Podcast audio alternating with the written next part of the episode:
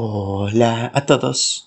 23 de octubre y gracias a nuestro devocional Alimento para el Alma hoy podrán escuchar Confiando en Dios.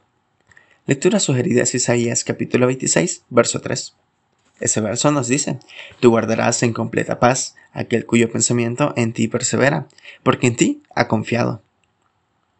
La vida siempre nos trae muchas sorpresas, unas veces buenas y otras veces malas y tristes.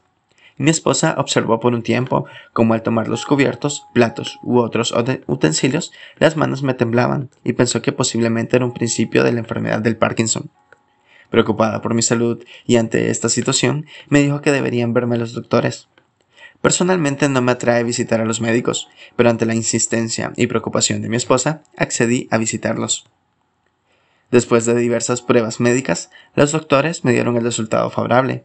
Diagnosticaron que no tenía principio de Parkinson, solo descubrieron que tenía el colesterol alto, que debía cuidarme y que gozaba de buena salud, por lo que di muchas gracias a Dios, contento por esta agradable noticia y de saber que estaba bien físicamente.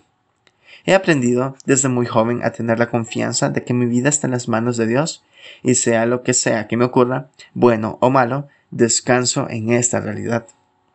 La vida tiene muchas sorpresas para todos, buenas o malas, pero la confianza en Jesucristo nos hace sobrellevarlas de forma diferente.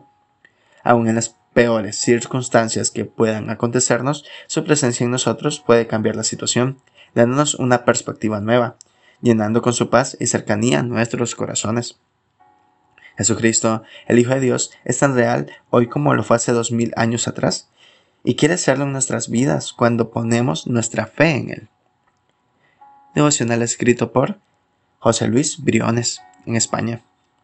Con Jesucristo hay confianza y seguridad. Muchas gracias por escuchar.